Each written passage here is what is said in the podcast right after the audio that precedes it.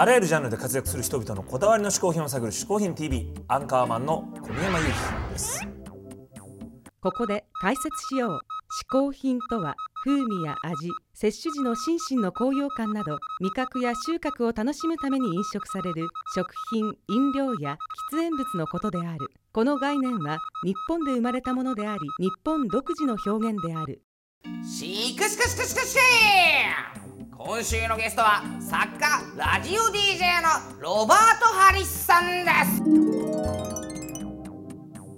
す。はいあのロバート・ハリスさんって本当渋いね、はいはい、かっこいい方ですから嗜好、品もなんかやっぱかっこいいんじゃないでしょうかね。でしょうね、うん、じゃあ早速見てみましょう、はい、えー、皆さんこんにちは、えー、作家ラジオ DJ メディアパーソナリティのロバート・ハリスです、えー、僕が紹介したい嗜好品はまあ旅と旅に関連するグッズ旅から持ち帰ってきたものですね。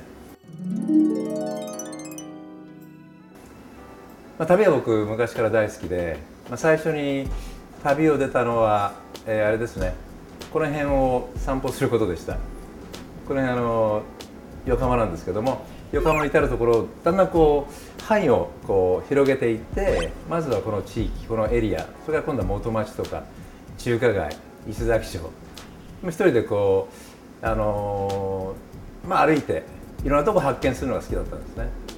でなんか一人で旅するの楽しいなと思ってで一番最初に遠くに行ったのが、えー、高校1年の時に友達2人と北海道行きました。で北海道を、まあ、いろいろヒッチハイクして回ってたんですね。なので、えー、マシューコに来ました。僕なんかトラックの運転手さんに連れて行ってもらって「いや君たちマシューコっていうのはね昔ああいうのが戦いとか狩猟の前にこう崖を降りてって力水を飲んでたんだよっていうことを聞きましてで行ったらすごく綺麗な本当にこうよく晴れた日で、え、中島っていう島が見えるぐらいよく晴れてたんですね。霧も出てなくて。で遊歩道がずっとこう下まで湖とかまで降りてんだけどそのアイヌの話があったんで僕はあの崖を降りてきました。崖降りて力水をつけようとして23歩降りたところでスルッと転んで僕だけだったんですけどね。で 100m 近く落下しましてそれもゴツンゴツンぐるぐるぐるぐる回ってあもう死ぬなと思ったんですよ。であいろんな人生のものが走馬灯のように見えて最後にあちょっと死にたくないなと思ったんですよね。そして手を伸ばしたら木と木の間に挟まって助かってで上にいた友達が、えー、救助隊を呼んでくれてで、まあ、45時間のあの まあ、救救助活動で助かりました。僕は足を折ったりなんかして。ただ帰りの飛行機の中で足痛いんですけど旅って素晴らしいなってなぜか 思ったのを覚えてます。今まで、え行った旅の中ででいろいろ本も書いてきました。これが一つ。これはギリシャの僕が最初に行こうと思って行かなかったギリシャの幻の島を求める旅です。でこれがモロッコをずっと車で縦断した時のあれで、えー、その時にですね僕が大好きなサハラ砂漠僕砂漠好きなんです。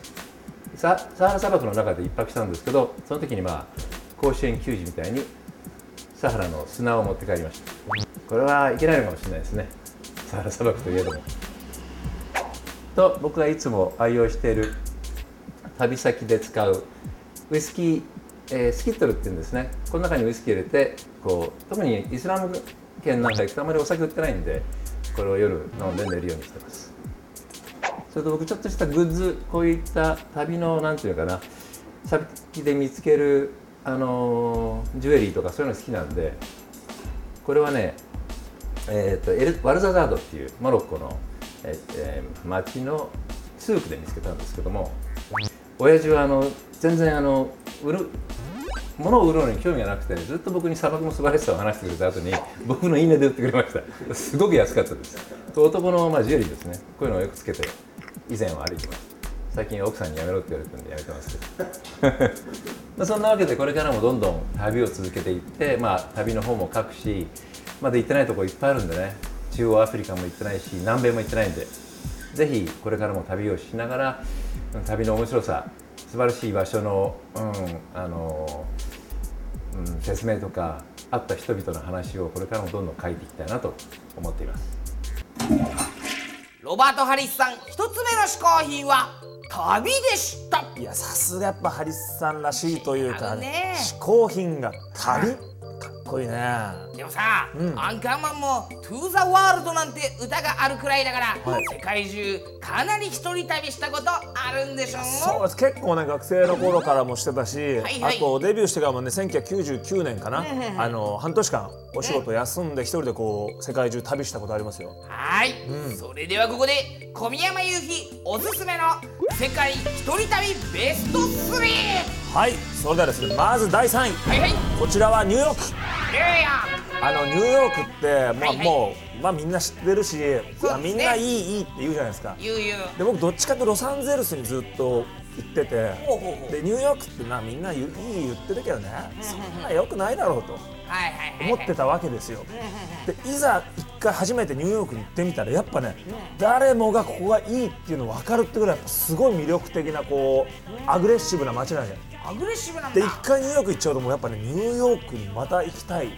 来年も行きたい。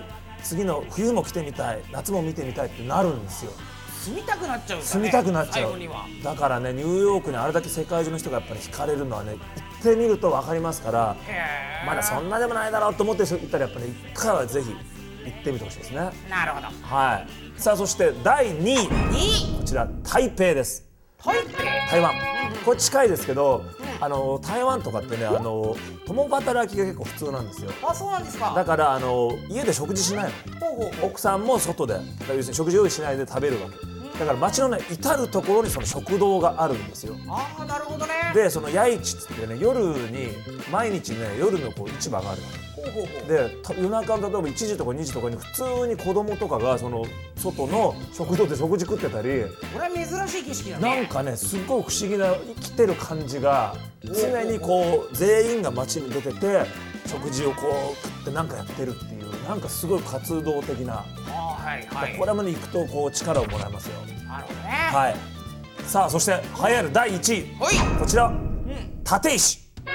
えいし日本だ立石です。日本です。旅だでも。これでもたあのね立石もね行ったことある人分かると思うんですけども、まあ、ちょっとね東京の中心部からちょっとまあ小旅行じゃないですか。そうですね。で行くとねあそこだけ東京なのに不思議なそのね大人のワンダーランドと呼ばれてるんですけど、飲み屋がこういっぱいあって。らしいですね。そしてそれを普通ねまあ行くと大体1軒で腰をね据えるか、まあ、2軒目行くかみたいなのが普通の街じゃないですか。立石はこのお店でビール1杯飲んでちょっと焼き鳥1本食べて次のお店行ってじゃあそこで焼酎飲んでおでん食べてで次のお店行ってちょっとじゃああのなんだ日本酒飲んで、えー煮込み食べてみたいなので45軒行くんですよ。45軒行く。で1軒が1000円かかんなかったですよ。あららららっていうね実はすごく不思議なあの居酒屋文化のある街でだから東京にいる人もねちょっと一回そのまあ行ってみると本当ね違う国に来たかのようなそりゃ旅だね。旅ですから面白いですからちょっと立石行ってない人も一回ね東京の人も千葉の人も神奈川の人もね、まあ、もちろんその地方から来る人はあれですけどもぜひ一回ね行ってみてもらいたいこう小旅行気分の味わえる街なるほど。立石です。はいじゃあ皆さんも世界に日本にと楽しい旅をしてください、はい。